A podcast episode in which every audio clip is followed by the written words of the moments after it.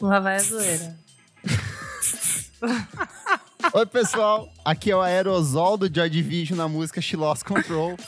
Meu Deus do céu. Aqui é Elo Mary Jane Cleaver. Tudo bom? Da revista Balaclava. Oi, moçada, aqui é Isadora Almeida Kurtz, da Popload Radio. Oi, pessoal, sou o Nick Silva. Desculpa, mas não consegui pensar em nenhuma piada. Então Tá vai, bom, vai né? assim mesmo. E no programa de hoje, o pós, pós, pós, pós, pós punk. A gente vai falar sobre como um estilo, um conceito criado há mais de quatro décadas continua reverberando em uma série de novos artistas, de novos lançamentos, como Ice Age, Shame, Fontaines DC, Parker Courts e todas essas bandas que a gente é apaixonado. Certinho, gente? Certíssimo. Mas antes o que, menino Elô? Antes, segue a gente lá nas nossas redes sociais, arroba podcast VFSM no Insta, no Twitter, no Facebook. Segue a gente por lá. Você também pode seguir a gente na sua plataforma de streaming favorita. Ajuda muito a gente esse likezinho por lá. Então dá o seu follow, dá o seu like. E também apoia a gente no Padrim, padrim.com.br barra podcast por apenas 5 reaisinhos mensais ou mais, claro. Você ajuda a gente a continuar esse projeto, você participa das nossas gravações, você participa do nosso grupo fechado, você recebe alguns episódios antes, alguns, alguns episódios extras, tem muitos benefícios muito gostosos, então acessa lá. Essa semana teve algum episódio extra, Nick?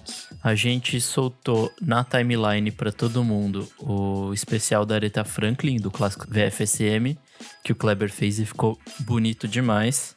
É, eu gostei bastante de editar e eu assim, não conhecia o disco, foi bem legal.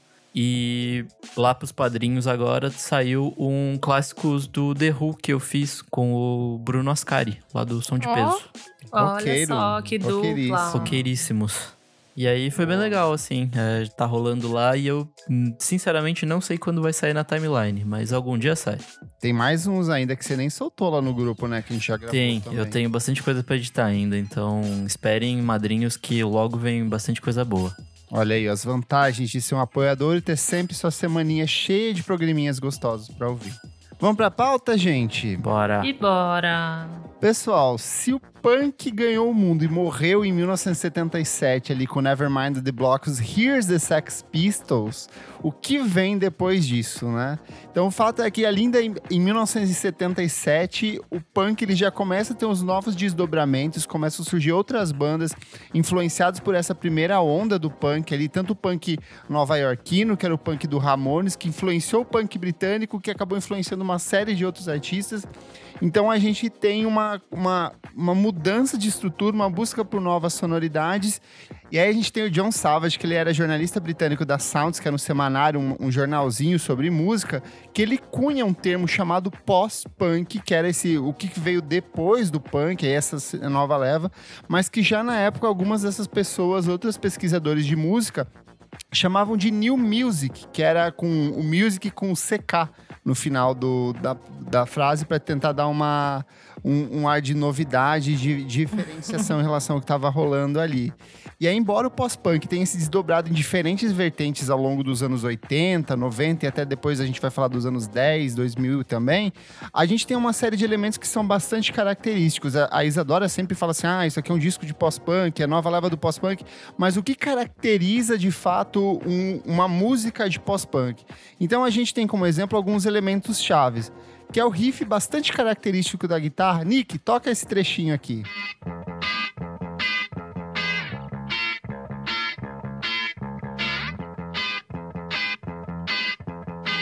E agora esse aqui.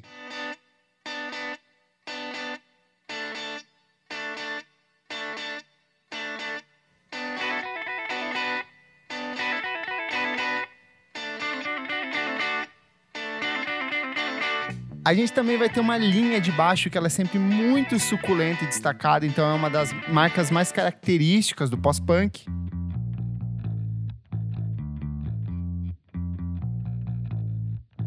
A gente vai ter também essa bateria seca, assim, sempre muito rápida, bem certeirinha, meio que como um complemento aos arranjos. E também um dos elementos mais característicos, que é essa voz meio cantada, meio declamada, que é muito típica dos trovadores. Solta um trecho aí, Nick.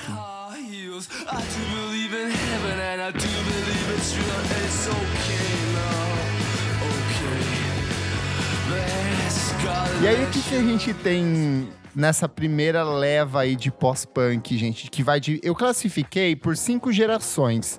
Porque cada geração é uma mudança de, estrutura diferente ou vai para um, um campo diferente da música. Mas nessa primeira leva, que vai de 1977 a 1979, na Inglaterra a gente vai ter Joy Division, The Fall, Public Image Limited, The Pop Group, The Slits, This Hat, Six and the Banshees, Wire e Gang of Four. É a gênese desse pós-punk, são essas bandas, eles são trabalhos extremamente cultuados e influentes até hoje.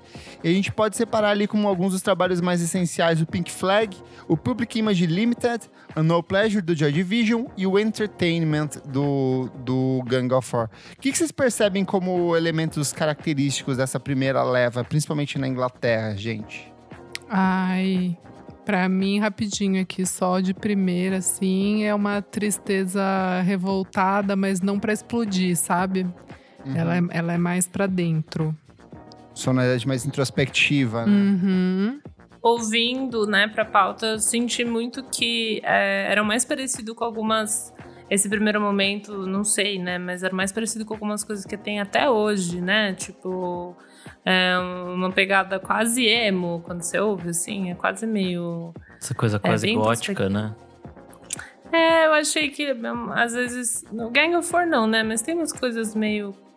Sei lá, tipo, achei meio emo, assim. Em alguns momentos depois eu acho que fica mais sujo, a galera fica, tipo, um pouco mais mas brincando, tipo, com coisas que são meio até estranhas de ouvir, sabe? Sim. Daí nesse momento eu achei que é, tipo, um pouco mais limpo, um pouco mais emo. Tipo, mas emo, emo o quê? Emo emotivo, né? É, é emo, até porque o emo é. nem existia na época, né? É. Então... Não, não, claro, mas assim, tô querendo esclarecer porque fiquei confuso. É que eu não acho que era uma coisa emo, eu acho que é tipo uma coisa mais uma melancolia, melancolia. mesmo, era uma coisa é, mais tá bom, soturna. É, eu perfeito, acho que o emo perfeito. fica uma coisa muito uma, emocional, muito forte, é, muito é. muito entregue ali, melodramático até em alguns Isso, momentos. Isso, é, porque eu, eu acho, que, que essa, é. é. Eu acho que é uma coisa muito mais sombria e também política, porque é um reflexo do que acontecia. pesada, né? É, a Inglaterra tava com uma crise política muito grande na época do governo Thatcher. A gente gente tem a Guerra das Malvinas acontecendo nessa época, então assim, uhum. era um ambiente muito denso, pesado, principalmente assim na região ali de Manchester, que era a região mais industrializada, que era o São Bernardo do Campo da Inglaterra, onde tipo, os líderes políticos e, as, e, esse reflexo das fábricas meio que sufocava a população local, né? Mas óbvio que tinha gente que fazia disso um estímulo para uma sonoridade que era muito é, metálica e só que dançante, que era o caso do Gang of Four com o Entertainment ali, que eu acho que quebra um Sim. pouco isso, né? Uhum. Pra mim, essa coisa do, do. Principalmente voltando no punk, assim, tem uma coisa que, midiaticamente, acho que ele, ele viveu por muito pouco tempo, assim. Até a onda de 77, assim, tipo. Foi basicamente o ano que ele nasceu e morreu, né? Então acho Sim. que as bandas de, do punk ali ainda estavam meio que se criando e tal. Então, essa onda pós-punk, para mim, ela pega essa coisa meio DIY, assim, tipo, do, do faça você mesmo, tipo de, cara, não precisa saber tocar, não precisa fazer nada, pega as coisas que você sabe fazer e só bora. E aí nisso, tipo, eles juntam um monte de vanguarda artística que tinha na época, seja de, de música mesmo, ou de, de artes visuais e tudo mais. Uhum. É, e além disso, também tem uma, é, uma nova perspectiva em trazer novos gêneros, assim, pro punk. É, tem muito disco, tem muito dub, tem muito afrobeat, krautrock, é. é. música eletrônica, jazz. Então, assim, é um é um caldeirão ali para fazer música nova de um jeito que acho que na época ninguém tava esperando, assim. Sim. Uhum. A gente tá falando de uma Inglaterra pós-colonial também, né? Então ele era um espaço onde circulava gente de, da Jamaica, gente da Índia, gente de diversos países do continente africano. Então a gente tinha uma troca de informação muito grande, mas que se conectava por esse aspecto sombrio da época, né? E aí, por outro lado, além do, do outro lado do oceano, a gente vai ter a cena nova-iorquina, que ela começa bem antes, na verdade, ela começa ali em 1974, 75, principalmente em torno do CBGB, e aí a gente vai ter uma, uma pegada um pouco mais sarcástica, mais dançante, tinha muito da estética também, que era uma coisa meio que ecos do que o The Velvet Underground tinha feito uma década antes, então esses artistas locais absorvem isso e entregam uma seleção de obras também muito incríveis e muito importantes, uhum. e dessa época a gente vai ter alguns dos meus trabalhos favoritos de todos os tempos, que é Television, Suicide, Mission of Burma, Talking Heads, Perry Ubo, Divo, que buscavam de jeito ou de outro dar continuidade àquilo que o Ramones e principalmente o The New York Dolls haviam testado, né, anos antes. Uhum. Como trabalhos, eu vou ressaltar o meu favorito, que é o Mark Moon, que eu acho que é essencial, assim, um trabalho incrível. Mas a gente vai ter o primeiro disco do Suicide, a gente vai ter The Modern Dance, a gente vai ter o Fear of Music, que é do, do Talking Heads. A gente vai ter muita coisa rolando dessa época, assim. Eu até coloquei a, a diferença é que Enquanto na Inglaterra a galera sufocava pela crise, nos Estados Unidos, que a gente estava passando por um período ainda é, economicamente muito ativo, a gente tem o oposto disso, a gente tem o excesso, né? Então, galera extremamente drogada, louca, festeira, suja, maluca, todo final de semana fazendo festa, né? E vale dizer que Nova York naquela época era um pulgueiro, né? Tipo, não era então, essa coisa. Exatamente. Super chique que a gente vê hoje, assim, era tipo isso que eu ia falar. Lendo o livro do, do Blonde, o, o, Vidas Paralelas, né? É muito louco, porque, assim, a Debbie Harry falando que o CBGB fedia, sabe? Tipo, tinha mijo no chão, sabe? Sim. Tá entendendo? tipo, as bandas elas ganhavam cerveja para tocar. Tipo, a gente vai criando essas coisas, mas assim, Nova York era inteirinha quebrada, quebrar todo mundo, assim, de sujo, né? Nesse sentido, de, de, de ser um lugar que tinha essa, esse dinheiro ali, o poder aquisitivo, mas não, não era espalhado, era muito. Era concentrado. muito concentrado, assim. E essa molecada era toda ferrada. É, eles iam assistir show em lugar que, tipo, depois de uma semana desabava. Então, assim, é, um, é uma cena que nasce nessa loucura, assim, de, de todo mundo tentando fazer acontecer alguma coisa diferente, né? De, depois, depois de anos, assim, do, do rock, rockabilly, enfim, da, dos clássicos, tipo de Phil Spector, das bandas e tal. Então, acho que é realmente essa virada de chave, assim, que depois do Velvet Underground, todo mundo começou a meio que, não, pera, vamos fazer umas coisas aqui, é barato a gente se juntar e ir tentando. Enfim, é muito legal esse livro, assim, para entender que realmente Nova York tava todo mundo com, com essa cabeça, mas a cidade ajudou muito, sabe, a proporcionar isso. Ah, o próprio Please Kill Me também, do vocalista do, do, do, Television, também ajuda a definir um pouco desse cenário da época, né? Sim. né? Tem aquela série também na Netflix da Fran Lebowitz, que ela fala um pouquinho mais, né, dessa cena de Nova York. E ela dá exatamente esse exemplo também dessa casa de show que todo mundo ia, daí dia seguinte tinha desabado. Sim. Tipo, é muito ela, tipo, bom. Meu, a gente ia lá um, pra é caralho e o lugar desabou, tipo, sabe, podia ter desabado com gente lá dentro, enfim, né? Que era uma porqueira mesmo, assim, Nova York, muito uhum. insano.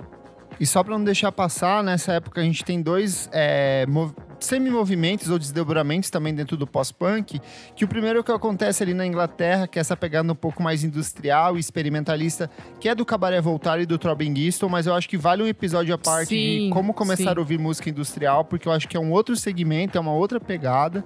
E a gente tem em Nova York uma coisa muito parecida, só que talvez um pouco mais irônica e mais ainda mais experimental, uhum. que é a galera da No Wave. A gente tem DNA, que era a antiga banda do Art Lindsay, a gente tem Contornations e a gente tem também Teenage Jesus and the Jerks. Então eram todas bandas que faziam muito barulho, distorção fudidaça, uma uhum. anti-música ali, uma coisa uhum. meio loop de loop, assim, totalmente fora de métrica, sabe? Uhum. Então, só pra. É, a gente não vai se aprofundar nisso, porque a gente acha que fica um pouco além da pauta desse programa, mas vale um episódio à parte só pra mergulhar nessas coisas. Boa.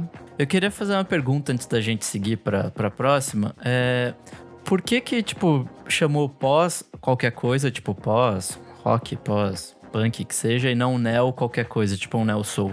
Porque eu acho que preservava muito da estrutura original, né? Se você pegar ali Wire, é, tipo, a, a essência do punk era a mesma, só que tinha uma- uma- um alinhamento, um era um pouco melhor tocado, sabe? Sim, Me sim. parece isso, assim. De um avanço, assim. Mas você pode ver que, como eu te falei ali no começo da pauta, as pessoas tinham um grupo de pessoas que chamavam de new music. E não pegou. O pós-punk, eu acho que pelo peso do punk, pela referência do punk, falou mais alto. Hum, Sim, é, é só uma, uma pergunta. É, uma pensada. Uma pensata aí pra gente. Mas eu acho Não, interessante essa- É isso. porque é eu engraçado nunca que tinha até, pensado. Verdade. até hoje não se muda, né? Até hoje a gente fala pós-punk, mas na verdade é isso que o Kleber falou. É o pós do pós do pós do pós, né? Ninguém, É. ninguém pegou uma sigla nova ainda pra falar sobre, tipo, É shame. que sabe o que é? Por exemplo, neopsicodelia, que acontece ali nos anos 90. Ela é de fato neo porque ela tem a essência dos anos 60, mas ela é muito mais voltada para eletrônica, umas coisas mais Hum. experimentais. Então eu acho que perverte muito da essência do original. Não fala pós. E- É. E, e também porque ela não vai logo em sequência. É, eu ia sabe? falar isso. É. O Nelson Elas são, também tipo, é isso. anos assim, depois. tipo, E aí eu acho que tem isso também, de tipo, Acho que é acabou isso. o punk, já veio o pós-punk, é logo em sequência. É ali. que também não teve uma mudança de recursos, né? Tipo, mudanças de instrumentos. Isso, Não aham. teve nenhuma mudança estética, tipo, também com a época. Talvez um pouquinho, sei lá, vindo mais agora, algumas bandas que fizeram uso de sintetizador e tal, mas meio que para por aí, né? De resto é bateria, guitarra e baixo, tipo, mesmo, mesmos recursos mesmo. Vamos pra segunda onda, gente. 1980, 1984, o pós pós-punk. Eu acho que a gente pode ter como marco dessa ruptura logo de cara a morte do Ian Curtis ali no comecinho dos anos 80, poucas semanas antes do lançamento do, do segundo álbum de tudo deles. E só que a- além disso, a gente tem, eu acho que o pós-punk desses primeiros anos ali 77, 79, a sonoridade ela era meio que esquelética assim, sabe? Era a batidinha seca, gui- o riff da guitarra, um sonzinho bem metálico. A partir dos anos 80, eu sinto que a gente começa a incorporar mais elementos dentro desses trabalhos, sabe? O sintetizador chega muito destacado, aquela bateria com eco, a voz vai tendo mais overdub, então eu acho que já tem uma mudança bem grande em relação a isso. E dessa mudança a gente vai ter uma, uma coisa que vai mais para um campo gótico, umas coisas de- com foco na eletrônica. Sim. E destacam-se os nomes bem importantes, como The Cure, que na verdade é do final dos anos 70, mas ele surge mesmo ali nessa, nesse comecinho de década. Cocktail Twins, Bauhaus, U2, New Order, Dead Can Dance, The Smiths e Echo and the Bunnymen. Como obras principais, a gente vai ter o Closer do Joy Division, Power Corruption and Lies do New Order, Pornography do The Cure, War do U2, Treasure do Cocktail Twins e a homônima estreia dos Smiths. Vocês gostam bastante desse, desse comecinho de anos 80? É, eu gosto bastante. Eu amo que é exatamente isso, né? Muito gótico, assim, é muito. Acho que o som ele dá uma desaceleradaça umas horas, assim. E, putz, infelizmente, meu favorito é o dos Smiths, né? Tipo, é muito... Cancelada. Infelizmente, felizmente. É muito interessante. é Gente, muito eu queria gostar mais, juro por Deus. Você não Nossa, eu, Smiths, eu amava. Eu gosto, mas não é, não é essa devoção, entende? E era muito Ah, pra eu sou- ser uma devota de Smiths, entende? É É, verdade, era mesmo. Era muito pra eu ser devota, mas eu não, assim... Ainda mais você, filha do Lúcio Ribeiro. Exatamente. Exatamente, não Tá no seu consigo, assim. sangue, tá no seu sangue. Tá você no meu não... sangue. Mas você então- se propôs a ouvir é uma coisa que você ouve? Não, amiga, já ouvi tudo, já ouvi tudo. Não pegou. Assim, eu gosto, gosto de bastante coisa, mas não. Eu, é que eu gosto mais do instrumental do que o Morrissey cantando, entende? Acho que Ah. me, também me, me dá um negocinho ali também. É Acho que o Morrissey, isso. sabendo o que ele faz hoje em dia, né? Dá um, É. dá um ruim de ouvir. Começar a eu ouvir. já fui no coisas- show do Morrissey, sabe? Tem coisas que eu ignoro, assim. esses o Morrissey em carreira solo eu não ouço mesmo, acho detestável. É, Aham. também não. Esses primeiros do, do- dos Smiths ali eu passo um pano Não, tá tudo desgraçado. bem, tá tudo bem. Mas eu imagino que deve ótimos. ser difícil começar a ouvir agora sabendo tudo, entendeu? Tipo, botar o play agora e curtir mesmo é, É, foda. é, é. Foda mesmo, assim. E eu acho, eu sinto às vezes, eu não sei na verdade se eu tô falando asneira, mas eu sinto que as letras ficam um pouquinho mais. Talvez seja mais eu pensando no The Smiths, mas fica um pouquinho mais, tipo. Poesia de universitário, assim, sabe? Tipo, Eu acho mais que poéticos. sim. A, a- a pegada do, do Smiths era justamente ser uma banda universitária, sabe? Se você for ver, é a mesma fórmula do Simon Garfunkel, sabe? São aqueles dramas É. de jovens adultos, é, crises do, do cotidiano e que depois o Bell e Sebastian vai incorporar nos trabalhos deles. Então, de cada década vai surgindo uma artista que faz justamente isso, que cresce justamente por fazer essa linguagem. É muito simples, não é muito complexo o som que eles propõem ali, é muito honesto, né? Não. Mas eu acho que até, sei lá, nessa época, não é a mesma pegada, lógico que não, mas as letras ficam talvez um pouquinho mais, tipo, com mais nuance, o The Cure, o New Order, eu não sei se é uma coisa que não é tanto, tanto quanto das Smiths, mas eu não sei se dá uma intensificada da, da onda anterior ou... Bem que não, né? É que, Talking anterior, Heads é que a anterior ela era muito cínica, né? Principalmente nessa É. cena inglesa, assim, ela era muito crua. Eram, tipo, sei lá, fragmentos de letras que se amarravam, meio que relacionavam com a base instrumental, né? Uhum. Esse parece que é outra coisa, assim, tem um sentimento maior envolvido. ali. Tem, tem mais nuance nas letras, né? Tem uma É, pra história mim ali. também tem a pegada que eles vão mais pra esse campo gótico, né? Tipo, Bauhaus, Sim. É, Silks in the Benches, tipo... Até o próprio The Cure vai, vai ter uma fase ali bastante gótica, então acho que essa coisa, tipo, melodramática, século XIX, assim, entra bastante na, na música deles, assim. E o que eu acho interessante é que dessa leva aí que a gente acabou de falar, sei lá, várias das bandas, tipo, mudaram muito o que eles eram, tipo, nessa fase Sim, 80, 84 pra outra coisa, assim. Tipo, New Order virou essa coisa, tipo, synth pop, eletrônica zona. Cocteau Twins foi fazer, tipo, os... Dream Pop Dream ali vai Pop ser uma coisa tal. bem diferente. É, uma das, das coisas que leva ao fim dessa segunda onda é justamente essa busca por uma sonoridade cada vez mais pop desses artistas, né? E por outro lado, além mar, a gente vai ter nos Estados Unidos um movimento muito diverso também. A gente vai ter ali, é, é, acaba se caracterizando como New Wave, mas a New Wave meio que começa no final dos anos 70 ali também, principalmente com Blonde, mas ela ganha de fato destaque na, na- na- no começo dos anos 80. E a gente vai ter Blonde, a gente vai ter The B-52s, a gente vai ter o Talking Heads incorporando uma sonoridade mais próxima da New Wave. The Flies, o Divo, que vai ser outro exemplo bastante é, característico. E junto disso, a gente vai ter um movimento chamado Downtown Manhattan, que vinha com uma pegada dançante, só que experimental. Então a gente vai ter o ESG, o Liquid do Liquid, a gente vai ter o meu favorito de todos, que é o Arthur Russell, e eu sei que a Isa ama Tudo. também. E a gente vai também ter uma galera muito louca, muito de experimentação, que é o Swans, o Glenn Branca, a Lydia Lunch e o Sonic Youth, que é uma das minhas bandas favoritas de todos os tempos. Tudo. Como obras, a gente pode destacar aqui, ó, in Light, Confusion in Sex, Come Away with ESG, de 1983. Nossa, ESG é uma banda muito foda. Eu não conhecia muito, aí eu mergulhei um pouco pra essa pauta e puta que pariu, é muito É bom. bem boa. É bem boa.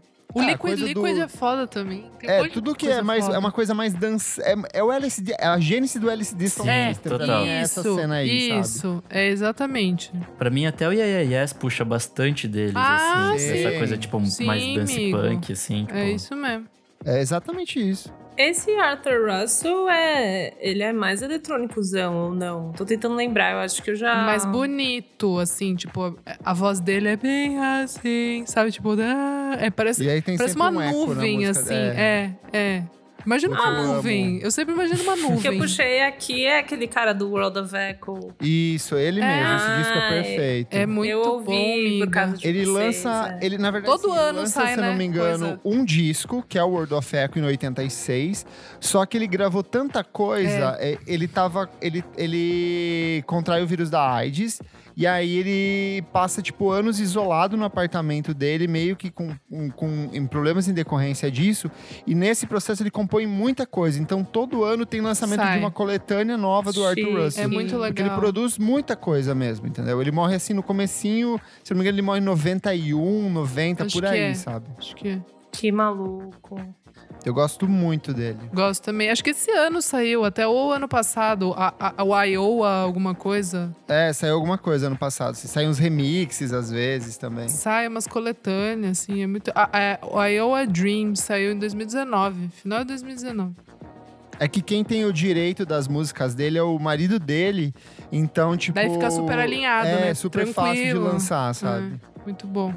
Outra coisa que eu acho interessante dessa época aí é que foi o que mais, tipo, influenciou a música brasileira dos anos 80, né? Tipo, dessas bandinhas de rock Sim. novas, tipo... Total. Tanto que no Brasil, as pessoas falam que não existiu o punk, né? O punk e o É. pós-punk É. já vieram meio juntos Total. ali, porque, tipo, vinha como uma coisa só. em- Punk, pós-punk new wave, sabe? Legião Urbana, Paralamas do Sucesso. É que a gente não tinha, né, banda assim, tipo, claro, gente, sempre tem. Mas tô dizendo, no mainstream, assim, era mais os artistas, é, tipo, é, escritor, compositor, tipo Caetano, Ah, Galo, daquela velha MPB, né? Tipo... A, a MPB, exato. Então, acho que daí que depois que chega esse negócio, tipo, da, da banda mesmo, assim, Sim. sabe? Da guitarra, da bateria, tudo alinhadinho ali com o baixo. Acho que é, acho que é interessante, assim, quando você para pra pensar. Antes eu não ficava pensando nisso. Daí, quando você faz meio que uma linha do tempo, é muito interessante ver a música brasileira nesse sentido. Mas a gente vai ter um descasso de pós-punk brasileiro dessa época, que é o das Mercenárias, assim, que é um baita de um discão.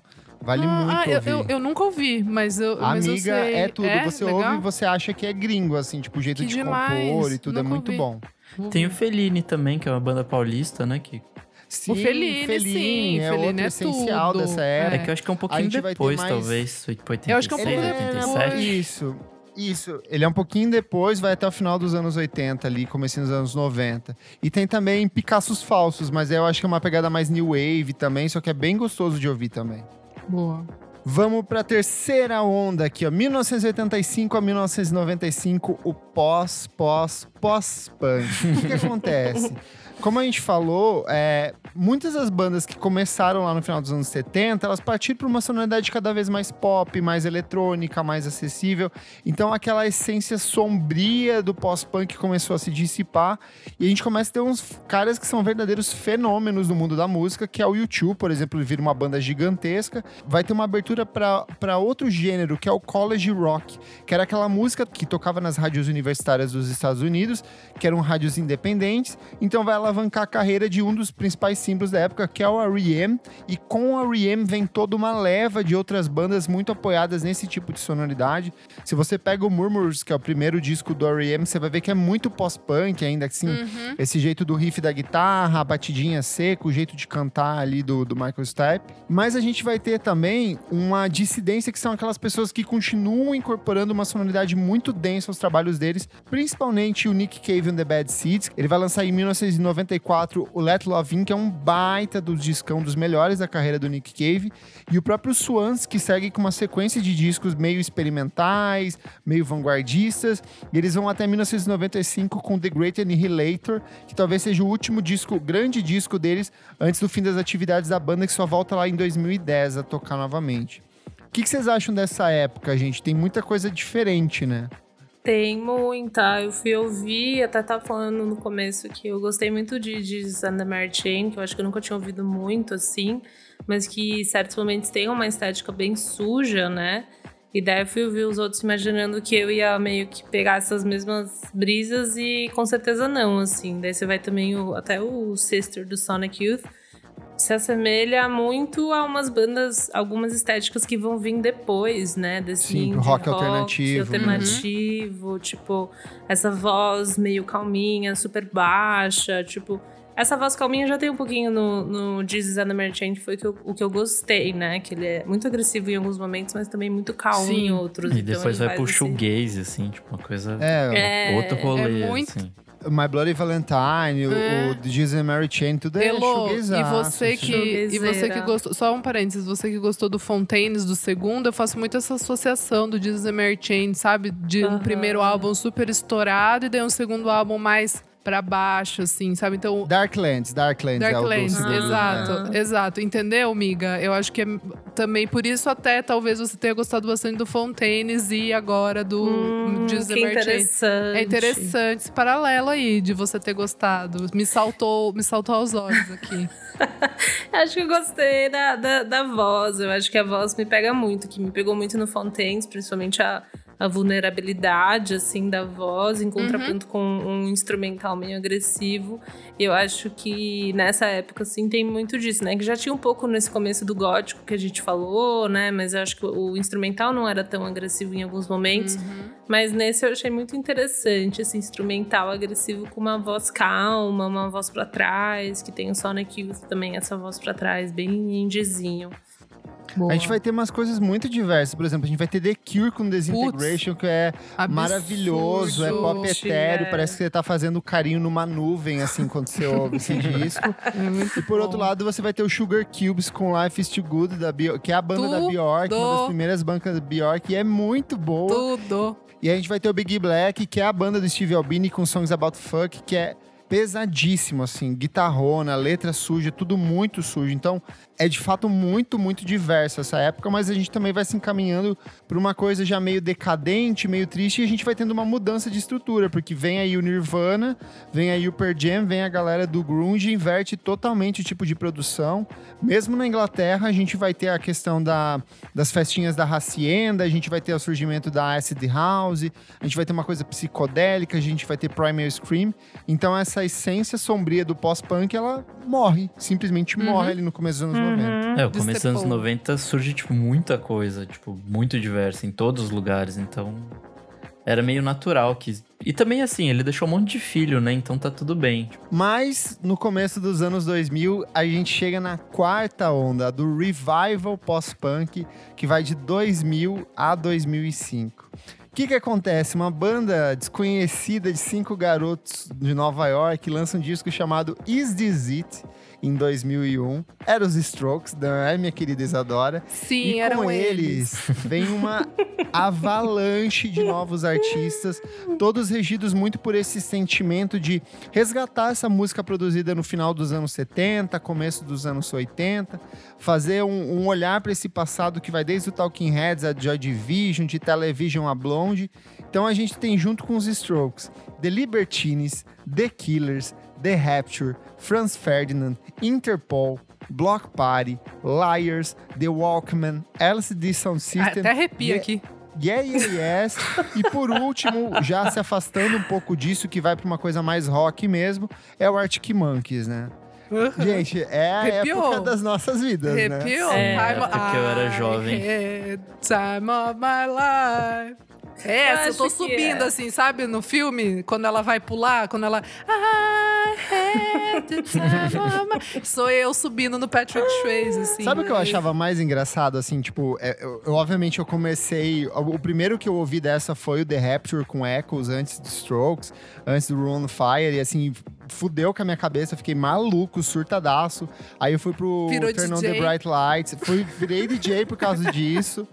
E aí, quando você começa a pegar e ver as influências, você fala assim: caralho, eles copiavam muito, eles delícia. muito filho da puta. Amém. Eu acho que é isso que eu ia falar. Eu acho que é a fase que é mais, tipo, que revisita mais. Assim. É chupinhada. Vou as falar guitarras do Interpol.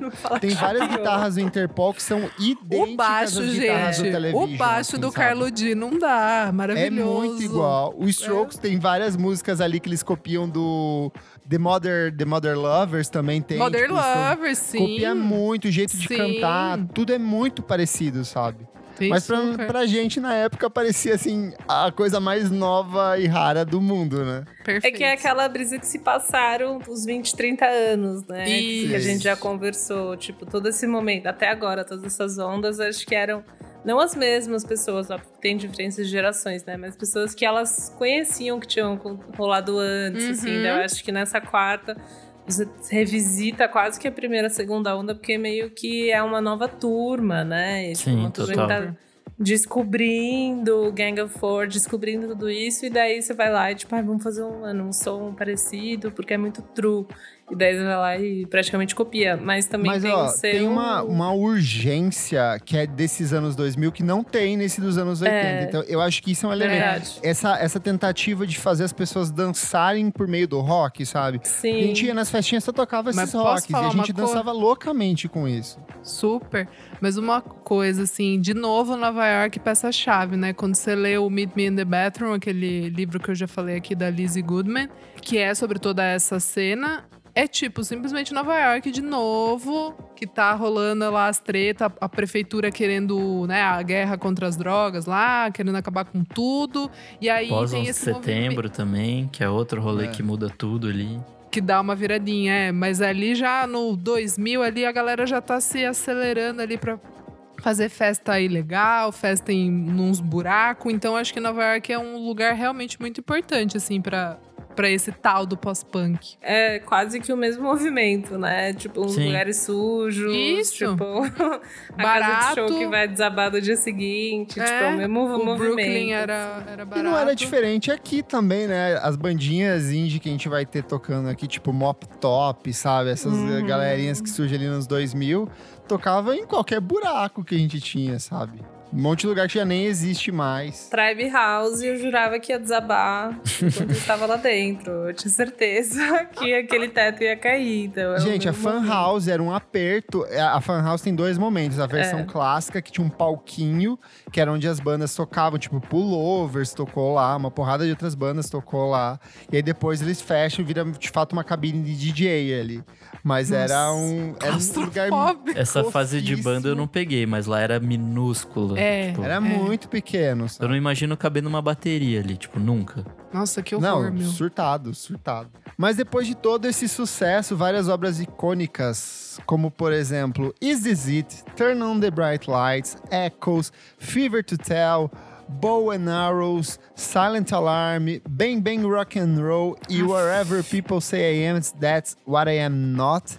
A gente passa mais uma vez por um período de decadência ou talvez de ruptura, de mudança. Vão se explorar outros tipos de sonoridades. Eu acho que o pop, esse indie pop vem um pouco mais forte. O uso do sintetizador de novo volta e leva para um jeito diferente. Mas na virada dos anos 10, a gente tem de novo um resgate, e aí é um resgate muito true desse pós-punk, dessa Uhum. primeira leva ali, assim, de sonoridade bem reducionista, econômica, é, um baixo, uma bateria, uma guitarra, tudo muito seco, a Aff, voz semi-declamada. E a gente tem nessa primeira leva Proto Martyr, a gente vai ter Ice Age, a gente vai ter o Preoccupations, que eram os ex-Vietcongs, eles precisaram mudar Sim. o nome deles por conta de críticas. A gente vai ter as meninas dos Savages, a gente vai ter o Tudo. Waltz, que é um baita grupão maravilhoso.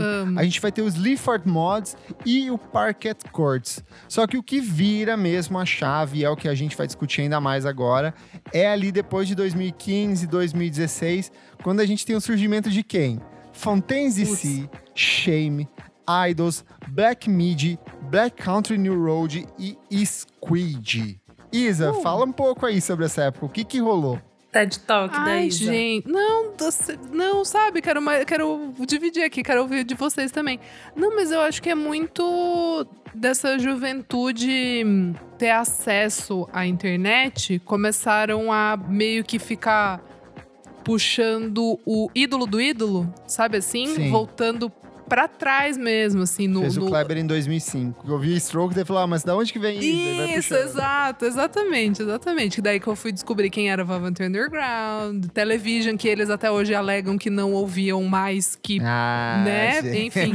Enfim. Essa É muita coincidência aí pra. Não, mas eles falam que Television não é referência, não. Velvet Underground é. Enfim, mas eu acho que é muito disso, assim. Se bem que o, o Television copiou o Velvet Underground. Velvet Underground. tá certo. Então, eu acho que tá tudo certo, E o entendeu? Velvet Underground copiava os jazzistas do Brooklyn, então tudo certo. Então, acho que tá tudo certo aí. É, mas eu acho que é muito disso, assim, eu, eu, eu vejo muito, principalmente acompanhando rede social, assim, sabe? São os, são os meni- principalmente meninos, né? Tem, tem mais bandas de meninos do que de meninas nessa cena. É, acho que é muito deles é, também a relação deles com poesia, com arte, artes plásticas. Então acho que eles foram lá no ano zero e daí começaram a trazer Pogues, The Fall, Wire, é, Gang of Four. Todas essas bandas que a gente já, já falou aqui, o Pogues um pouco pra fora ali, né, na, na parada irlandesa ali.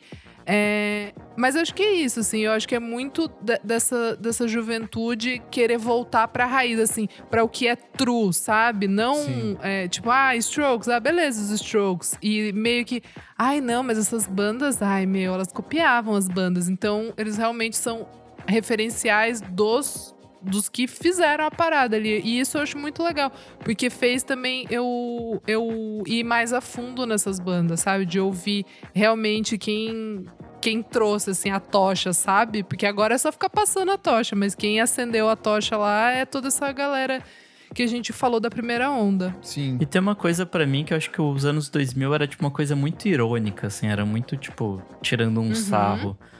Esse, esse novo movimento eu acho que volta político. bastante àquela coisa política dos anos 70 Sim. ali, de ser, tipo, Eu acho político bem e contestador, também, assim. sabe? Uma Sim. descrença Sim. muito grande, né? Acho que por causa das redes sociais também, principalmente, né, falando assim da- do Reino Unido, muito desse movimento do Brexit que a gente já fez aqui um episódio falando, né, que é Sim.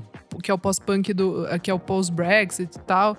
É, então, eu acho que sim, é, é- é muito mais focado na, na política, são muito mais engajados e estão começando a se sentir, né, tipo, mental health, assim, sabe? Estão começando a se sentir, tipo, é, esgotados mentalmente, mas pelo excesso de coisas. E na época, eu acho que era pela falta, sabe? Pelas pessoas se sentirem sozinhas e isoladas do mundo, mas ter essa vontade de se conectar. Então agora acho que é, é o contrário, mas faz total sentido. É a mesma visão, só que com Isso. um pano de fundo diferente. né? Diferente. É o cenário é diferente, mas a- a- o cerne da questão é o mesmo, assim.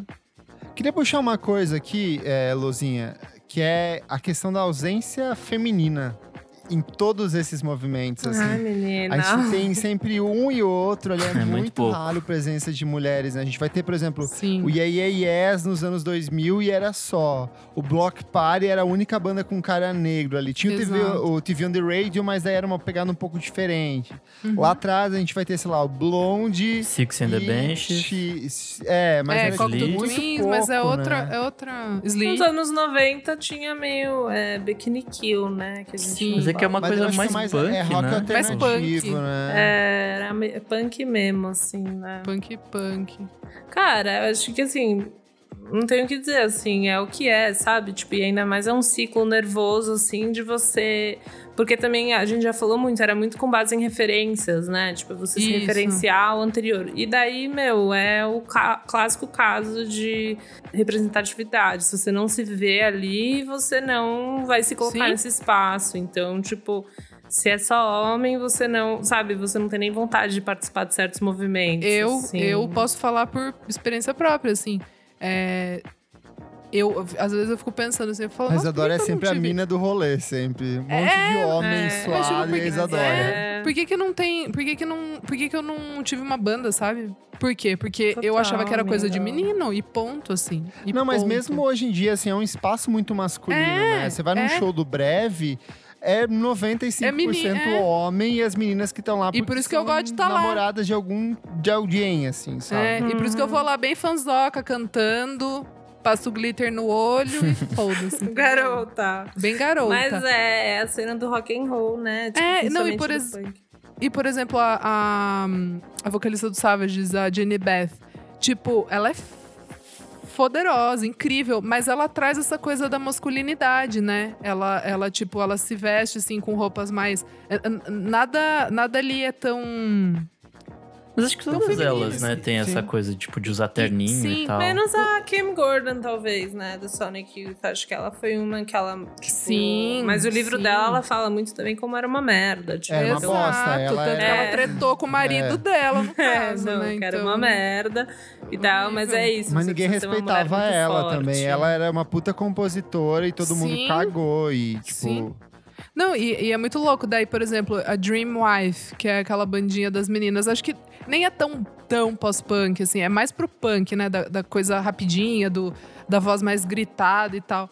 É, mas é isso, assim, também não, não, não traz nada, é, por exemplo, do que as meninas da Haim, sabe? Que vão em, em desfile da Prada, se vestem de Prada pra ir no Grammy, sabe? Então eu acho que é, é uma coisa a se pensar, assim, eu acho meio meio interessante, mas pro lado ruim da coisa, sabe? É que fica, acho que fica meio fica meio separado demais. Tipo a- o Blonde mesmo, a Debbie Harry, eu lendo, ela foi com ele da Playboy, ela, nossa, assim, ela é super feminina, metia o saltão, meia calça, batom e tal. Mas ela fala que ela demorou pra ganhar o respeito, pra, pra ela ganhar respeito, não com a banda dela, mas na cena. É, e e é muito louco, porque também foi uma banda que foi mudando, eles foram por tentativa, sabe? Acerto e erro. Sim. É, demorou bastante tempo perto das outras, não levavam talvez a sério a banda por causa dela. Então, assim, é, é, é uma, é uma coisa muito louca, assim, de, de pensar nessa cena do pós-punk, que é uma coisa super política, né? Engajada e, e meio que para nisso, assim. Acho interessante ver as bandas de agora, tipo, tem uma mudança muito de, de jeito de se portar, né, dos, dos caras. Tipo, essa. Quando a gente tava, quando eu tava crescendo, assim, quando a gente era mais adolescente, tinha esses, tipo, Franz Ferdinand e tal. E também muito por causa das redes sociais, você tinha esse homem, tipo, esses caras, né? Uhum. Tipo. é, quase uma boy band, quase, assim. é, e eles eram. Tipo, Nossa, viviam esse lifestyle, sabe? Porque sim. acho que não tinha redes sociais, era tipo uma coisa muito no pedestal, era tipo, eles apareciam em revista, era NME. Tipo, a- o Super. Alex Turner no começo ele era tipo, juro, ele era um Justin Bieber, né? Do indie, assim. E eu acho que agora com as redes sociais você vai meio que desconstruindo toda essa, essa personalidade do homem, o quão, o quão ótimo realmente é um homem, o quão que ele é um herói e tal. E você vai meio que despedaçando isso pra chegar nessa galera tipo Shame e tal, que são os É, desconstruidinhos, o né? Idols tem uma coisa meio homem feminista, assim, de vez em quando. Homem feminista. Super, eu as fico sempre letras. com dois Pé pés atrás. atrás. disso, Não, é. super pé atrás, porque é isso que a gente tá falando. No final das contas, não tem uma mulher naquela banda, né? Então, o quão realmente você é inclusivo. Eu, com certeza, você tem uma menina no seu grupo que adoraria tocar, mas não toca porque, tipo, tem Sim. um relacionamento super homoafetivo entre homens e tudo isso. Então, é meio que bo- bora observar e ver o que Sim. acontece. Porque... Mas, mas o que eu. Mas o que eu. Só pra. Tipo, não tô defendendo ou, ou não. Def, ou, sei lá, defendendo ou não defendendo. Mas, por exemplo, o Idols que a gente citou. Achei super interessante que a turnê deles agora só vai ter banda de mulheres abrindo. Acho que uma só é de homem, sabe? E, e por causa dessa toda essa loucura de pandemia e tal. Mas no começo eram, tipo, cinco bandas só de mulheres ou mulheres cantoras abrindo a turnê. Então, assim, interessante, sabe? É, e- e- e o Idols especificamente, as letras deles, pode ser que eles estejam só vendendo ali. Eu não acho. Eu realmente acredito na, na luta deles ali, de, de- dessa conversa, entende? Na luta deles mesmo, assim, na, na, na luta diária deles de conversarem sobre isso. Eu acho que já é um.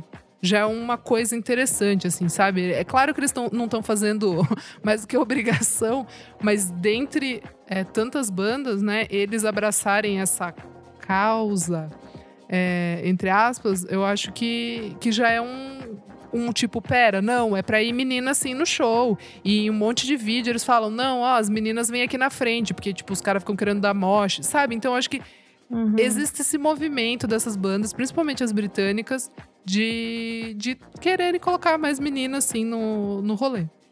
É, eu não. Eu é. Eu É um começo, sou né? É o muito mínimo, né? desacreditada. Tipo, Eu sou muito desacreditada em homem. Tipo assim, óbvio que você quer mais menina, é 50% do seu público, provavelmente, sabe? Tipo, 50% de um possível sei, amiga, público. Você será? quer mais gente, né, no show, mas é um processo. Então, assim, é isso que eu falei, bora observar e vamos ver Sim. as próximas ondas e ver se esse trabalho ele Vai vai, refletir. trazer frutos, vai refletir, sabe? Boa. É, o que eu quero ver na real é mais bandas, né? Porque, tipo, porra, hoje em dia tem É. Favorites e mais outras bandinhas, mas ninguém de. Tipo, nenhuma dessas bandas grandes que a gente citou, tipo Shame, Idols e tal. É de então, mina. ó, eu vou falar, eu vou falar aqui a Sinead O'Brien, que, que eu entrevistei até, que ela é irlandesa e ela é pós-punk, sim. É, é que ela é bem nova, assim, ela não lançou nem ainda um álbum, mas ela vem nessa. a- até ela é, ela é amiga de- de- dessa galera, assim, ela, tipo, ela tá sempre em contato com essa galera. Acho que até ia abrir um dos shows do, do Idols, mas ela é super, assim, sabe? Ela canta daquele jeito declamado, enfim, acho que tá, tá começando a pipocar aí. Boa. Tudo. Gente, desafio aqui, ó, pra vocês que eu Não. preparei. Não. Vocês têm que escolher um lado só, do lado de lá do Atlântico ou do lado de cá. Pro resto da vida, vocês só vão ouvir os discos dos artistas de um lado ou de outro, e isso inclui clássicos e obras futuras. Pra que lado que vocês ficam? Gente, eu já vou, eu já vou pegar esse navio e eu vou pra lá. Eu vou pro Reino Unido porque Eu eu acho já que vou ele é porque pra lá senão também.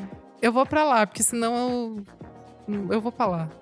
Eu vou pra lá também. Eu vou deixar Tipo, os Strokes, hein? Eu vou deixar o meu amor Pra no outro lado do, verdade, do, do amiga, É horrível verdade. isso. É horrível isso. Ah, eu sei que por aqui tem muita farra, né? Mas assim, eu iria pra lá mesmo. É, eu tô bem tentado aí pra Inglaterra também, mas ia perder tanta coisa, tipo, desses bora festa, principalmente A- a da segunda onda ali, escolhas. putz. Não, mas vai, Inglaterra vai ter tipo um Peel, vai ter o Gang of Four, desses pra mim são maravilhosos. Pra mim é sem pensar duas vezes. Eu fico do lado de cá. e Nova York, né? Nossa, tem tudo que eu gosto desse lado. Eu sempre acho que fui muito mais a cena nova iorquina. É, assim. Talking Heads é sua cara, Arthur Rose. Não, eu não Heads quero é nem cara, falar, não vamos Sonic falar. Youth, Arthur É, Russell. realmente. Eu acho que eu, eu, vou, eu ficaria muito sentido, tipo, Joy Division é uma coisa que eu gosto muito, Cocktail Twins é uma coisa que sou apaixonado. Para de falar, Mas- senão eu vou mudar. Eu ficaria muito do lado de cá. Perde-se muita, muita de. A festa de verdade, a diversão É, tá a todo do lado de farra. cá. Sim, a farra boa é aqui com os americanos. Yeah, yeah, yes, Isa, The, Wa The Walkman! Sound System, você vai perder tudo isso, Nossa, Isadora. Não dá. Interpol, perdi. Isadora. A gente Mas vai Kleber, você vai perder o Cure, Art Bruto, gente- olha só. Puta Ah, foda-se. The Cure, The Smiths. Eu vou pô. perder Interpol, eu vou perder muita coisa. Mas, ai, gente, eu vou pra lá, eu vou pra lá. Pessoal, pra fechar, cada um escolhe cinco discos aí, pode ser é, um de cada uma dessas épocas do pós-punk e pode fazer uma, um fechamento aí sobre o que, que, que, que vocês curtem desse, desse estilo que até hoje continua influenciando tanta gente incrível. Da primeira leva, de 1977 a 79, eu vou pegar o Mark Moon. Da segunda onda, eu acho que eu vou ficar com o Ramin Lights do, do Talking Heads. Da terceira leva, é difícil, mas eu vou. Puta merda. Puta eu vou. eu vou. Eu vou. Putz, eu tô com uma Vai. dificuldade aqui. Eu vou com, com, com Sonic Youth, eu vou com Sister. Gosto, Boa. gosto muito, assim. Da, do Revival pós-punk, eu vou ficar com o Block Party, com o Silent Ah! Alarm de 2005. Eu acho esse disco Perfeito. fantástico, embora eu seja apaixonado por Interpol, mas eu sei que vocês já vão pegar o Interpol aí, então vou nesse.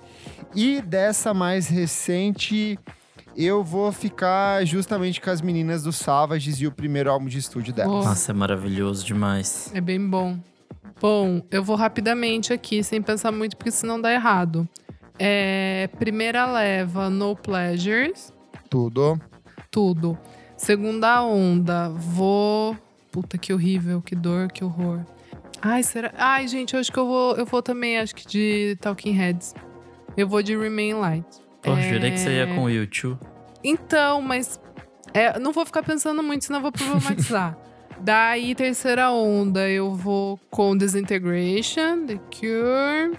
Eu tinha quase pegado esse também. É. E aí, quarta onda, vou ter que ir com o Exit, que senão vai ficar feio pra mim. e aí, pra fechar, eu vou com o Fontaines com o Doggerel. É Boa. isso, sem pensar muito. Lacrou. Eu iria de Unknown Pleasures também, início. Não sei se podia repetir, mas eu tô repetindo. Repete. De segunda, eu iria com The Smiths. Eu tô pensando agora, o The Smiths seria o The Smiths ou The Queen É is o primeiro, Dead? não, o é o primeiro, é. Mas o primeiro eu gosto, me gusta bastante. Aquele da capa meio roxinha, sabe? Que tem um peito, um peitoral, assim. Sim. Terceira onda é. Fiquei meio. É, Disintegration, que é o que eu realmente ouço, assim. Eu tô criando essa, esse gosto pelo Sonic Youth, mas assim, agora, depois de ler o Uhum. livro dela também. Mas eu acho que de paixão é o Disintegration. De quarta, da nossa adolescência, menina. Hum, Da sua infância. é, né? Da minha pré, da minha pré. Cara, é, eu iria talvez com o Arctic Monkeys mesmo, que eu acho que foi o meu minha iniciação no mundo. É o, é o menos ali, mas. É, mas sim, é a iniciação, sim. sabe? Eu não peguei tanto Yeah Yeah Yes, Sim, Rapture, sim. assim. Ai, que de... eu pulei The Rapture, ai, que angústia.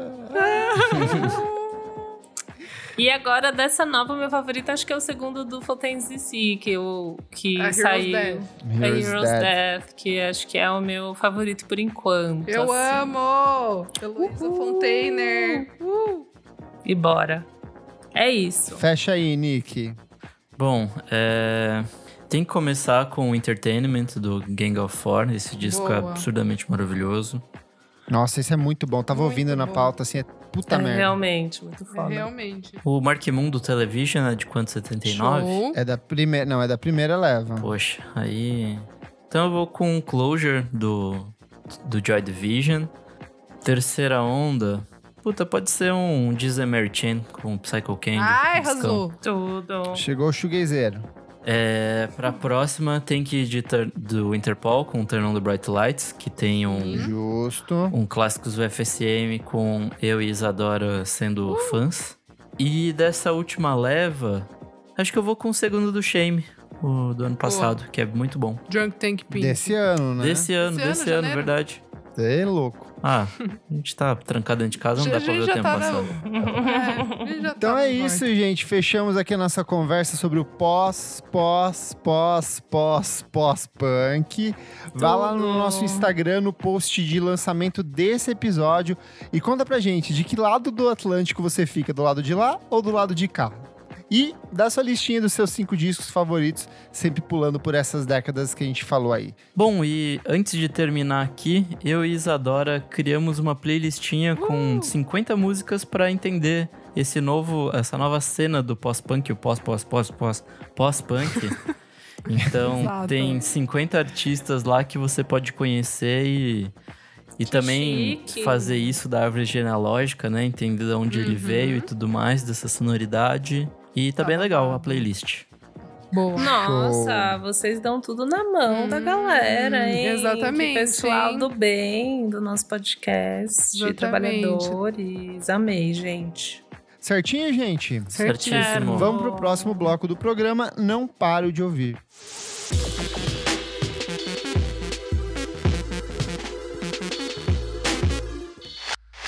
Pessoal, começando o nosso segundo bloquinho. Não paro de ouvir. Elô, o que, que é isso aí?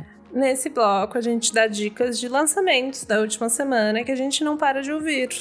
Arrasou. E você, o que, você não para de ouvir, princesa? Bom, essa semana não teve nada que, tipo assim, Uou! É. quebrou minha Uhum. internet, assim. Mas tiveram algumas coisas que eu gostei de ouvir e achei gostoso. Primeiramente, saiu um EPzinho do M Takara. Ai, gostei, amiga. Bem gostoso, é instrumental, assim. Fiquei, botei pra ouvir, tem umas Quero coisinhas meio tortinhas. É bem nice, é bem gostoso de ouvir se você tá em casa, assim como eu espero que todo mundo esteja. Emi Takara, só pra dar um contexto, ele é baterista do Hurt Mode, já colaborou com um monte de gente importante aqui Monte da cena gente. paulistana. É brabo. então é Ele é brabíssimo. icônico aqui em São Paulo. Super tchutchuco, vai lá você ouvir. Temos também single do Crumb, bandinha que acho que já falei bastante. Tava na minha aqui. lista, muito boa. Não- Trophy, uma nova música do Crumb. Tem bem a cara deles, tá, gente? Achei que foi tipo um novo Mais do somzinho pra quem já mesmo. curte. é. Mesmo. Parece música que deveria estar no Jinx, assim, no disco deles de É, 2019. exatamente. Poderia estar lá. Tá Poderia bom, estar tá lá. Mas assim, que gostoso ter música nova pra ouvir, hein? Tá super gostoso. Que gostoso. Que bom. E daí foi muito engraçado, uma amiga minha colocou pra tocar. E daí o Kleber colocou. Eu fui na casa do Popotos, tá, gente? Não fiz aglomeração. Quatro Hum, pessoas. Sei. Mas. Não, eu coloquei, minha amiga colocou pra tocar. Momento terror da Parecia- OMS. Eu fui na casa do Popoto, ele é minha A Elo é a? Dua Lipa. da- Eu não tenho família do aqui em São. Paulo. Exato. Mas assim, daí eu fui ver. e Você tava sabe que a na- pessoa tá errada quando ela vai criando mil justificativas. Não, para, coitada. A não é negacionista, tocar. para. A minha amiga colocou pra tocar, parecia que eu tava, tipo, numa puta house party, mas não foi isso que aconteceu. Mas essa música dessa dupla Sorry, que eu não conhecia, e depois Amo! tava na lista não? do Kleber. Eu não sei, acho que vocês já deram. Ô Isa, você já percebeu que a Elo, ela nunca ouve as Não. coisas que a gente recomenda? Gente, Não, Semana- nem é. é Não, muita assim. música, é muita Semana coisa. passada ela falando do Rico da? Lazan, sendo que eu falei pelo menos umas cinco Ah, vezes não. dele. ano- Tem umas coisas que eu realmente não ouço. Bom, enfim, gente. Tem muita coisa aqui. Toda semana, pelo amor de Deus, eu não ouço tudo mesmo. Então, eu fui ouvir. Mas o que, que eles porque- lançaram? Lançaram um Então, single. um single, Ah, Cigarette. Pack. Na verdade, são duas músicas, mas, né? Só que só Sim, tem- são Isso. duas. Eu, eu achei. É que assim, eu não amei, eu achei gostoso, que nem eu falei. Uhum. Nada, nada explodiu minha mente. Mas eu Ai, achei eu amo gostosinho pra você colocar.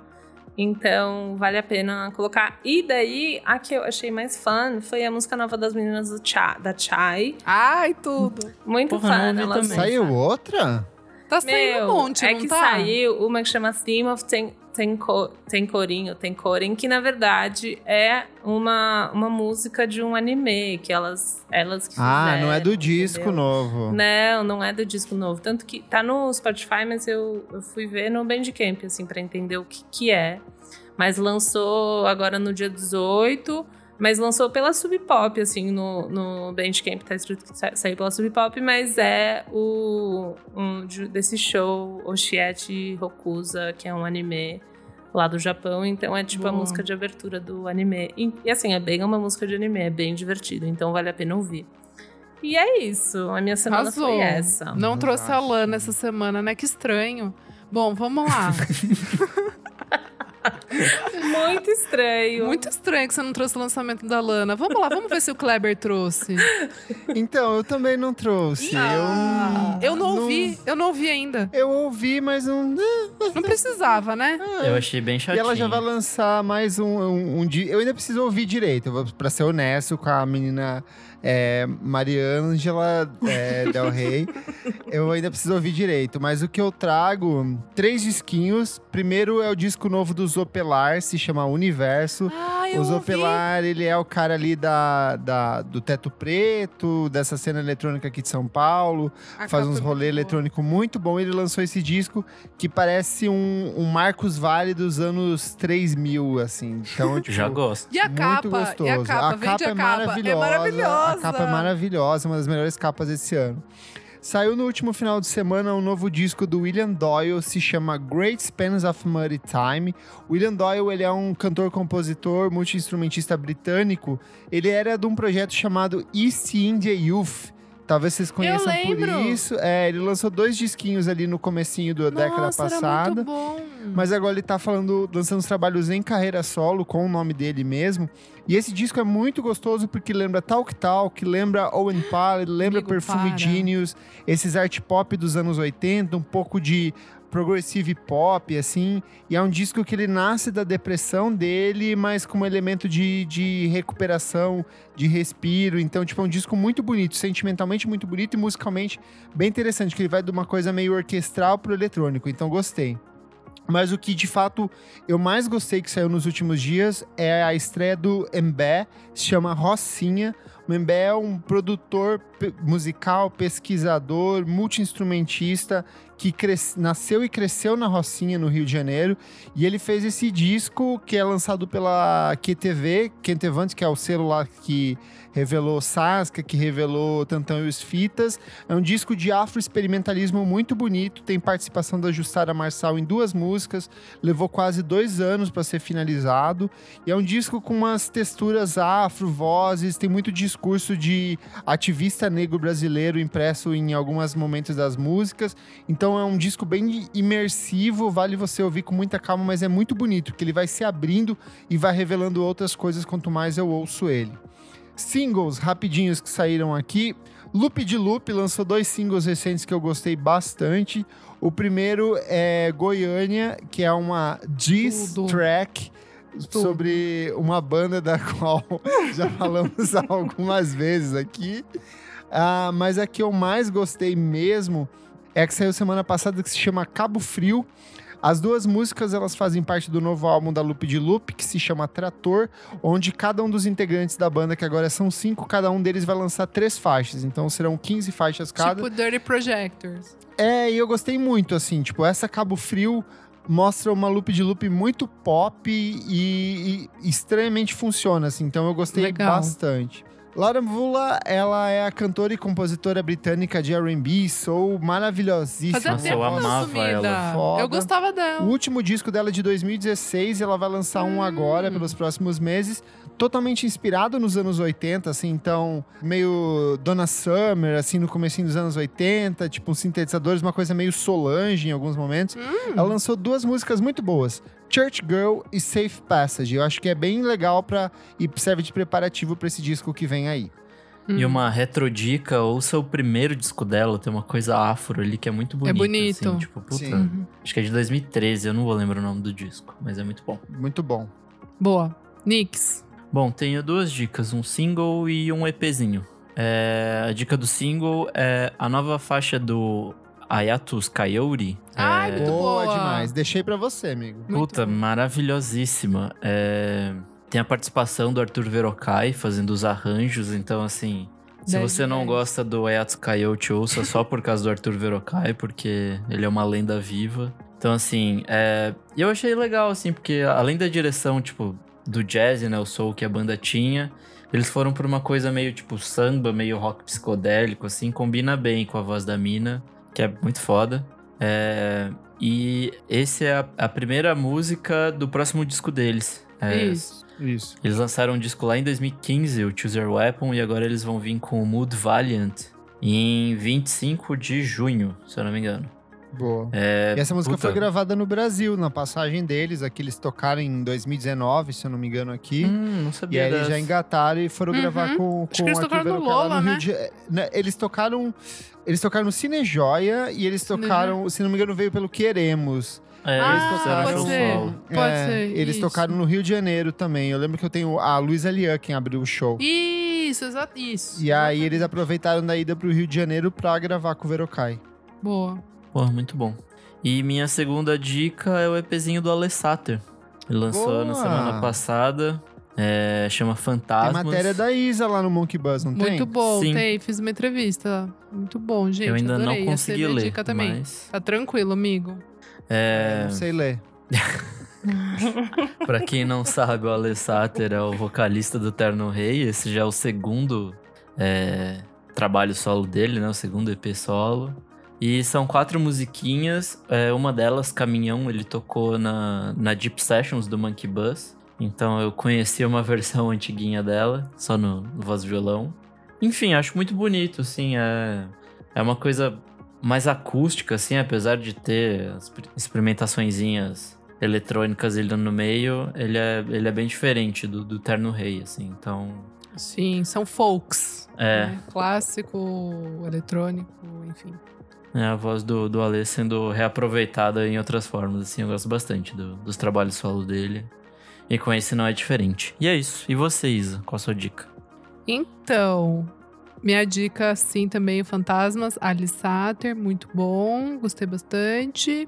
Tem uma música que chama Peu, que eu achei maravilhosa. Nossa, Sim, é a melhor muito do bonito. disco pra mim. É, é muito boa, assim, uma das músicas mais bonitas desse ano, assim, do, do BR. Até agora, achei muito bonita mesmo. É, e Squid, sei que o amigo Kleber gostou também. Bom demais, amiga. As duas Ai. que saíram, Narrator e Padding. Eu e achei Paddling, tudo. exato. Então, é... Ó, eles estão na nossa playlist, hein? Boa. É, essas faixas vão estar no primeiro álbum deles, o Bright Greenfield, que vai sair logo mais. É, assim, vai sair no meu aniversário, tá? É, Presente. No dia que vai sair também o novo do Ice Age, então assim, vai ser um aniversário pra mim, bem Pós-punker. pós-punker. Bem Boatos pós-punker. de que o Fontaines DC vai lançar também disco Vai lançar, um, vai lançar um singuinho ali pra mim. Sim. É- Boatos de que o Ian Curtis vai voltar à vida pra lançar também. Ai, que tudo, dia. para. Vai voltar em holograma. Mas enfim, vamos parar de palhaçada. É, eu vou destacar a Paddling. Eu, eu acho que o legal do Squid é que, dentre todas essas bandas, eles são mais tortos, mas não pro Black Country New Road. É pra um negocinho ali meio art rock, que eu acho bem Sim. interessante. Que Pra mim, eles têm uma coisinha americana ali. Eles têm, tipo, Isso, é o que eu ia um falar exatamente agora. ali, que é bem legal. Quem, quem gosta de Parquet Courts, principalmente, acho que vai gostar bastante do Squid. E é isso, gente. Muito bom, Boa. ouçam. Tudo. É isso, gente. Então vamos pro terceiro bloco deste programa. Você precisa ouvir isto.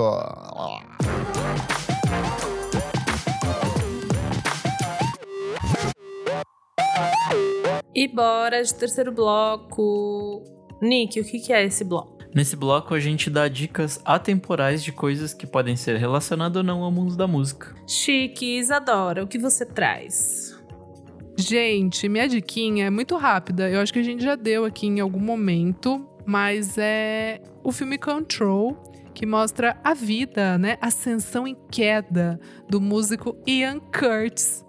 Sim, ele mesmo, vocalista do Joy Division. Gente, é um filme meio bad vibe. Se você tiver num momento bad vibe, não assista. Assim, Como vou dar. tudo do Joy Division é, É, bad vibes. então, mas se você já tá meio que, tipo, num dia, assim, é sério, se tiver num dia meio triste, assim, não assiste, porque é, realmente é uma história pesada e tal, é triste, assim. Mas é um filme muito bonito, e principalmente porque eu acho que o, o ator que faz ele tá muito bem. Eu gosto bastante desse filme, assim. A direção é do Hunter Corbijn, que fez um monte de, de clipe, de. Enfim, é um puta cara que tá envolvido com a música. Ele é todo E- artsy, né? Tipo, ele é preto e branco Sim, e tal. Fez um é preto e branco. bonito. É bem bom esse É filme. bem bonito esse Super, filme. super. É de 2007 e parece que foi ontem, hein? Então é isso, gente. Control. Tudo. E você, Nick? Bom, eu tenho um filme aqui que talvez agrade a Elo quando ela Uh. tinha 15 anos.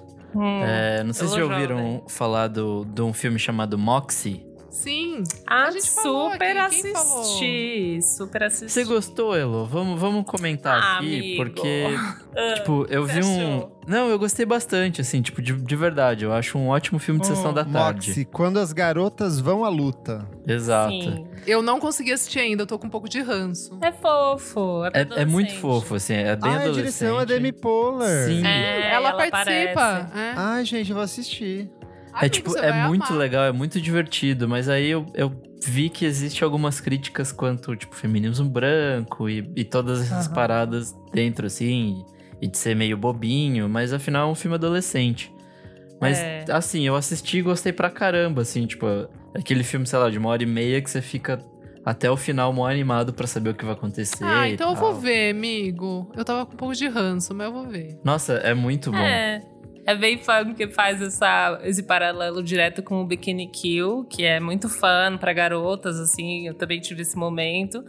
E acho que é uma questão real do feminismo branco. A principal é branca, mas eles também faz essa coisa. A Amy Poehler é a mãe dela e ela era essa pessoa que, tipo, curtia Bikini Kill. Tem várias fotos, tá? É bem legal. Tem uma montagem de uma fala, foto clássica do é, Bikini Kill que tá, eles que tá colocam a cara da Amy Poehler, é muito bom. É, a capa do filme, do pôster, também é inspirado na estética do- das montagens do Bikini É. Kill também, dos discos deles. Dela. E ela mesma fala, né, tipo, que é, o movimento de- delas é, tinha vários problemas, era super branco. Então, no próprio filme, ela traz essa discussão. Sim. Gente, mas assiste, garotas, assistem, porque o cara é um tchutchuco. Tipo, Ai, eu queria que ter delícia! esse boy. Assim, eu queria que esse boy tipo, fosse da minha época, sabe? Assim, Sim. ga- novos garotos, pelo amor de Ai. Deus, sabe? Ai, que Tipo, horror, já tô velha pra isso. Amigo, você vai, vai ser muito gatilho, vai ser muito gatilho, Hum. amiga. Tipo, porque só tinha boy lixo, tipo, mas- masculinidade super tóxica e é divertido. O filme traz. Ainda tem esse romance hétero e tal, entre essa menina e esse cara. Mas acho que é, tipo, um pouco mais. Um pouco mais. É lógico que é um pouco. É super romantizado, né? É porque uma um sessão da tarde, mas. É super é. sessão da tarde, mas é legal. Super sessão da tarde, mas é legal. E o menino é muito tchutchuco. Tipo, você sai de lá apaixonada por ele. Então é isso. E aí, fora isso, eles ainda discutem bem superficialmente, tipo, o movimento Riot Girl, é, a coisa É. dos zines. E a- além disso, tem também uma, uma trilha sonora bem legal. Tem Bikini Kill pra caramba. é, vai ter a, a Julie Ruin, que é outra banda da, da Kathleen Hanna. o filme acaba com Cansei de Ser Sexy. Tem o filme a acaba Lala, com Cansei de que é Exato, muito bom. tem que ser É ser sexy. Nossa, Todo mundo colocou. assistir. Aí tem Tiara Weck, é, que É. mais? Vai ter Prince Snow, que é a Lucy Dacus. Vai ter Tem bastante Princess gente Snow, legal, assim. é- É, é muito legal. já. Convenceu, vou ver. É, vai, vai, vai com o coraçãozinho aberto, que é meio mela cueca, e vai se E vai sabendo que é bobinho também, tipo, É. não espere nada super. Ei, a gente não. A gente, aqui é droga e salada. A gente precisa da sessão da tarde É, na às nossa vezes vida. a- essa chega quarentena chega tá do. muito pesada. É, chega do festival de Locarno. A gente precisa também da, da nossa sessão O da quê? tarde. Você assiste um control pra ficar deprê, aí você assiste esse É outro um pra ficar de boazinha. Pronto. Meus dois moods. É. Exato. Exato, 880 aqui. Kleber, e você, meu anjo? Eu participei recentemente de dois podcasts. O primeiro é o Recomenda Aí, do Lucas Ribeiro, nosso ouvinte querido que deu aqueles presentinhos pra, pra você quando você foi pro Pará. Lembra, Elo? Muito chique. Não, ele é muito fofo. Fofo. Participei do, do podcast com ele, onde a gente falou sobre as injustiças do mundo da música.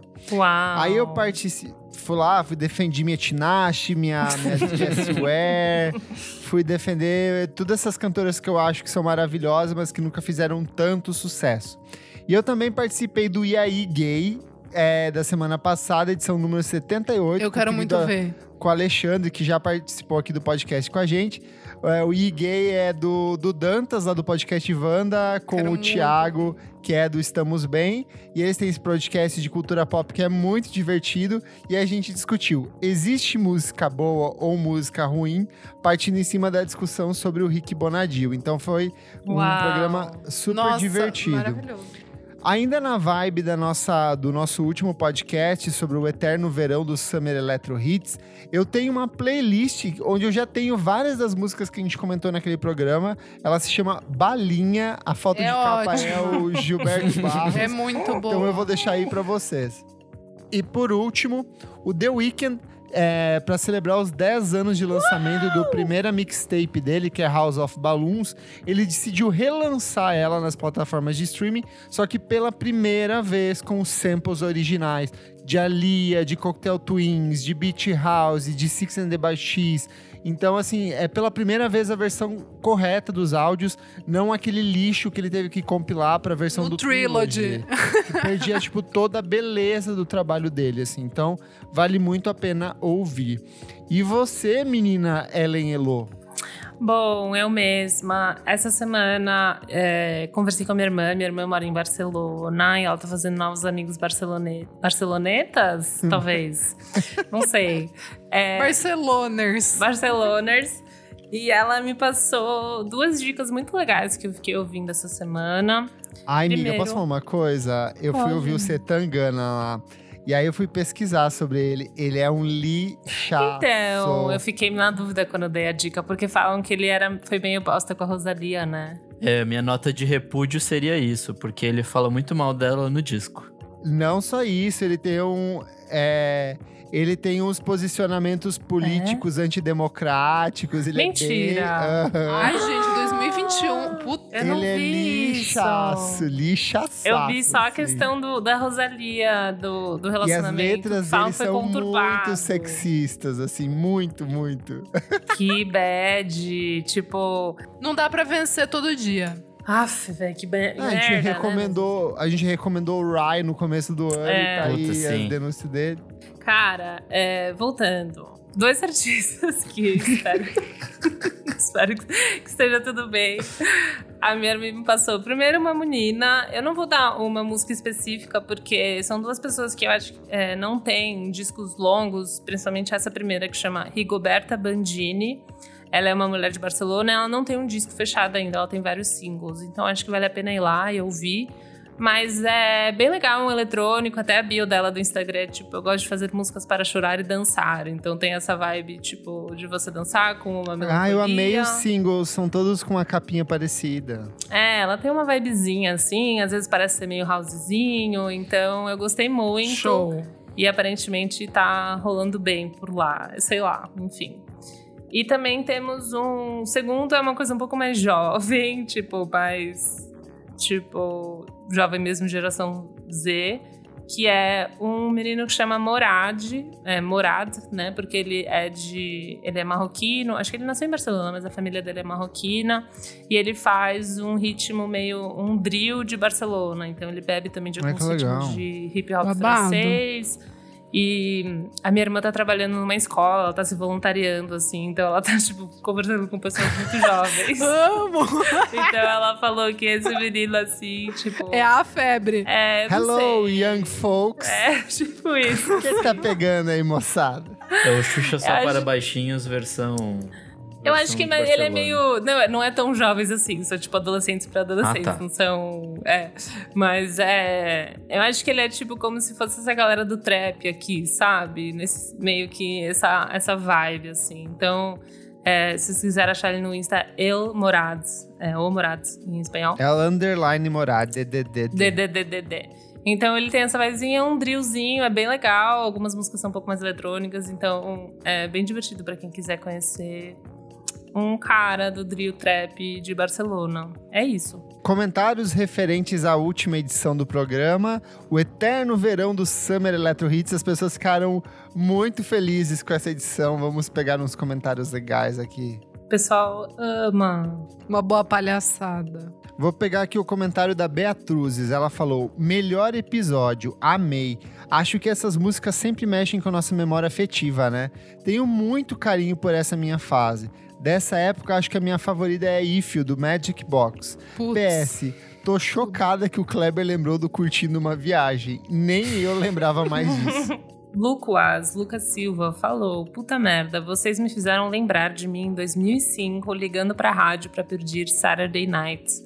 A rádio nem tinha música, não era das mais tocadas da primeira coletânea, mas a apresentadora se virou. E eu corri pra gravar a música numa fita cassete no mini system pra ouvir no repeat. Boa demais, momentos. Nossa, que Momentos. fase, hein, Lucas? É isso. Comentário do DJ Catatal aqui, ele falou: Minha coletânea do coração é a Acid House da Som Livre de 1989. Eu acho que aqui o Catatal já entrega a idade dele bonito aqui, ó. Tem Front 242, Express, Yes, Bomb, The Best, Rick Astley e Mini Vanille. Meu o Deus. Summer Electro Hits das Kakuras, ele falou. É que a gente falou pra galera colocar alguma coisa ainda mais velha que o Ciro.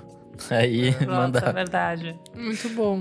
O Felipe Marques falou: essas músicas me lembram muito o Play Center entre 2006 e 2009. Só tocava isso. Meu Deus do céu, é verdade. Você tem no Twitter também, Nick? É, lá no Twitter a gente também teve comentários. O João Júnior, o arroba JB Oliveira, ele falou: Os podcasts hoje batendo pesado na nostalgia. Era de lei ir na, ir na balada na Vila Olímpia ouvindo na balada da Jovem Pan, onde tinha o radar, Radar das da Pan. baladas, o trânsito e tal. Vou pôr aqui o Underdog Project, kkkk. Podcast VFCM, vocês são demais. Coraçãozinho. Fofo. Aê, muito bom. Gente, chegamos aqui em mais um fechamento de edição do nosso podcast. Eu sou arroba Kleberfac no Twitter e no Instagram, dicas diárias de música todo dia e também na Twitch, arroba Kleberfac. Eu sou arroba Elo Cleaver no Insta e no Twitter e arroba Revista Balaclava no Instagram. Mês que vem tem revista, então bora lá Uhul. assinar. Eu sou arroba Almeida Dora no Instagram e Almeida Dora Underline no Twitter, amores. Eu sou arroba Nick Underline Silva no Twitter, Nick Silva no Instagram. E é isso aí. Não esquece de seguir a gente nas nossas redes sociais, arroba podcast VFSM em tudo. Apoie a gente no padrim.com.br barra podcast VFSM e siga a gente na sua plataforma de streaming favorita. E ao som de Joy Division, She Lost Control, a gente encerra esse programa. She lost control again. She lost control again.